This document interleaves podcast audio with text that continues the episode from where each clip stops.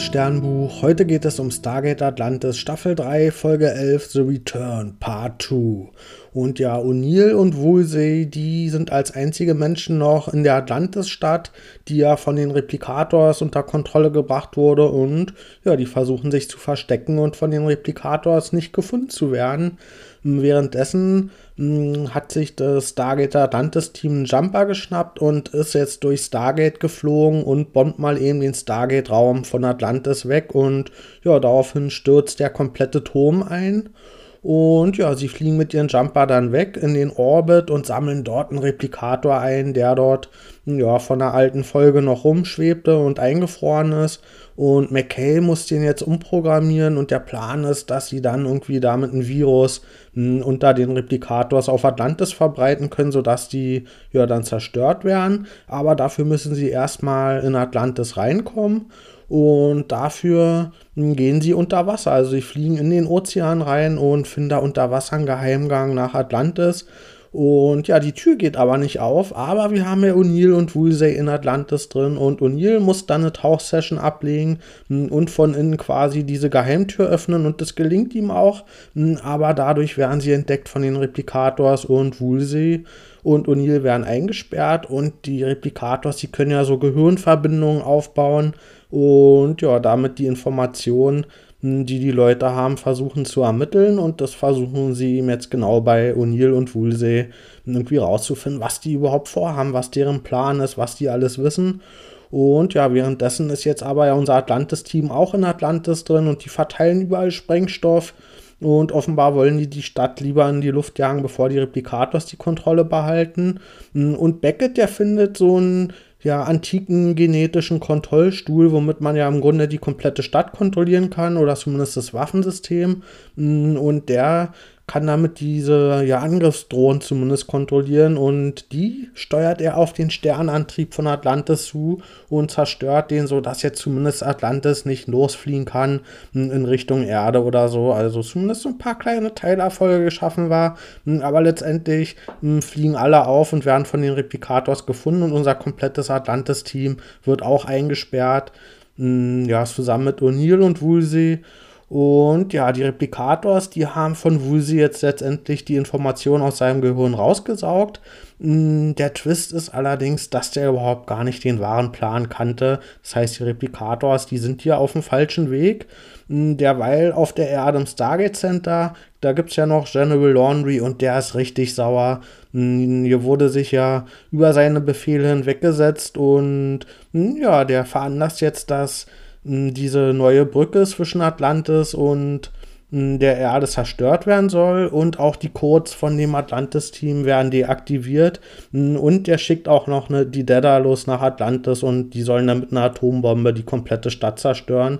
Also der versucht hier wirklich alles, dass die Replikators keine Chance mehr haben, zurück zur Erde zu kommen, weil das ja auch fatal wäre. Und ja, dann kommt eben die Daedalus an auf Atlantis und die Replikators, die denken ja, dass sie den Plan wissen, was die Daedalus vorhat und fahren deswegen den Schild hoch. Aber das ist genau das, was wir wollten, denn bei unseren ganzen Manipulationsaktionen von unserem Team haben die diesen Schild umprogrammiert, sodass der jetzt in Wirklichkeit eine Antireplikatorwaffe ist.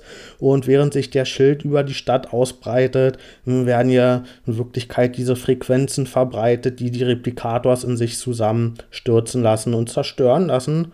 Und ja, damit sind die Replikators tatsächlich jetzt final besiegt. Und ja, uns gelingt es dann noch, die Daedalus anzurufen, sodass die doch bitte nicht die Atombombe auf Atlantis schicken, weil das Problem schon gelöst ist. Dann haben wir noch ein kleines Problem, dass sie uns ja erstmal glauben müssen, dass wir keine Replikators sind. Hm, aber das gelingt dann am Ende alles und die Stadt ist zurückerobert. Und letztendlich ist es O'Neills Entscheidung, weil er offenbar in diesen Fragen mehr zu sagen hat als Laundry. Und der sagt, unser Atlantis-Team darf hier bleiben in dieser Stadt. Und damit sind wir jetzt alle wieder zu Hause. Ich gebe der Folge 7,75 von 10 Sternen. Die war jetzt doch deutlich langsamer als hier der erste Teil der Doppelfolge. Also hier waren jetzt keine vier Folgen in eine gequetscht inhaltlich, sondern es ging letztendlich nur um diese eine Befreiungsaktion der Stadt und vor allen Dingen auch von O'Neill und Woolsey vor den Replikators. Und ja, das, darauf hat sich das konzentriert und Hm, das ist jetzt natürlich inhaltlich nicht so dicht gewesen wie der tolle erste Teil, aber das war trotzdem eine gute Folge und das lag hauptsächlich an den Dialogen, die wirklich gut und lustig geschrieben waren und besonders O'Neill, der hat ja wirklich ja einige gute Sprüche drauf gehabt, wodurch das dann auch irgendwie Sinn ergeben hat, dass hier hm, O'Neill ausgerechnet bei dieser Folge auf Atlantis mit bei ist. Also das haben das zumindest ausgenutzt hier, dass es auf seiner Sprüche-Ebene hier sehr gut funktioniert hat. Hm, insgesamt war die Story aber ein bisschen zerfahren. Wir haben ja ganz viele Pläne gehabt, die eigentlich umgesetzt werden sollten, die aber letztendlich alle schief gingen. Und am Ende war ja auch der Twist, dass das gar nicht die richtigen Pläne waren, sondern dass wir damit nur die Replikators und das Licht führen wollten. Aber bis sich dieser Twist aufgelöst hat, hat sich das halt eben auch genauso angefühlt, dass das hier alles ein bisschen ziellos ist. Und ja, wir, dabei wurde es auch ein bisschen versäumt, uns vielleicht noch ein paar Einblicke in die Replikators zu zeigen. Hm, also das hätte man hier wenigstens nutzen können, dass wir irgendwie sehen, wie die so drauf sind, was die für eine künstliche Intelligenz haben hm, und dass wir vielleicht auch irgendwie eine Verbindung zu denen aufbauen können als ZuschauerInnen, damit es uns dann vielleicht auch mal ein bisschen nahe geht, dass die jetzt alles zerstört werden.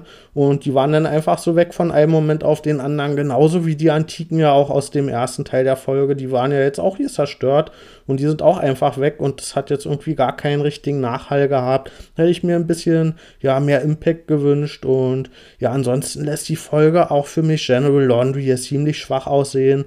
Mm, ja, also der kommt hier ziemlich schlecht weg, weil er gegen seine Befehle hier verstoßen wurde und auch all seine Pläne nicht umgesetzt wurden. Und ja, das ist schlecht für die Figur Laundry, hm, aber das ist gut dafür, wenn man eben der Meinung ist, dass dieses Ganze mit der Befehlshierarchie eh nicht so eine geile Sache ist und ja, für die Fraktion, die gerne auf Befehle scheißt, war das dafür eine schöne Folge. Wobei ich hier Laundrys Gedanken schon verständlich fand, dass er eben alles versuchen muss, um die ja, Replikators nicht zur Erde zu bringen, weil wenn die einmal auf der Erde sind, dann können die sich so schnell ausbreiten, dass die Menschheit schneller weg ist, als die OY das jemals könnten. Also hier seine Vorsicht war zumindest inhaltlich und argumentativ schon verständlich. Und ja, was ich noch einen sehr starken Moment fand bei der Folge, war am Ende dieser Moment, als eben unser Team zurück nach Atlantis gekommen ist. Und das fand ich einen schönen Moment, als sie hier endlich wieder zu Hause waren. Und ja, es gibt so viele Science-Fiction-Sachen, wo am Ende das Ziel ist, dass okay, draußen im Weltraum zu sein, irgendwie neue Sachen zu entdecken, das ist ja alles ganz schön und gut. Aber das Hauptziel ist dann ganz oft, dass man doch am Ende wieder zur Erde zurückkommt. Und ja, das hat mir sehr gut gefallen, dass hier eben dieses ganz große Ding ist, einfach nach Atlantis zurückzukommen. Und ja, war hier für mich auch noch mal am Ende eine schöne Liebeserklärung an mh, hm, ja, dieses Atlantis generell, auch im Vergleich zur Erde zum Beispiel. Und deswegen hat mir das sehr gut gefallen. Und Atlantis sah ja auch zum ersten Mal richtig geil aus, wie schon mal in einer vorherigen Folge, dieser eine Parallelstadt, die noch viel größer war. Und ja, als hier Shepard mit den Jumper durch die Stadt geflogen ist. Also ich habe das Gefühl, sie haben jetzt endlich ihre Effekte auch im Griff. Und das sah ja gerade in der ersten Staffel oftmals noch ziemlich mies und da hat man so deutlich den Greenscreen erkannt.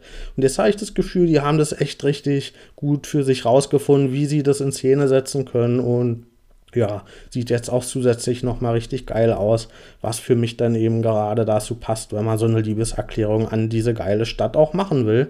Und ja, da hat auch die Explosion am Anfang so gepasst, wo wir dachten, was zerstören die jetzt hier ihre eigene Stadt? Aber die Replikators konnten die ja zum Glück mit ihren krassen Fähigkeiten schnell wieder zusammenbauen. Aber das war eben auch ein schöner Moment dafür, dass man eben auch gesehen hat, okay, die Stadt, die ist auch irgendwie verwundbar und zerbrechlich und wenn wir nicht aufpassen, dann ist die weg. Und das hat eben dazu geführt, hm, dass hier diese Verlustgefahr gezeigt wurde und umso schöner war es eben, die komplette heile Stadt am Ende wieder zu gewinnen. Und ja, deswegen fand ich es auch, hat viele schöne Punkte trotzdem gehabt. Hier der zweite Teil der Doppelfolge. Also dann, bis bald.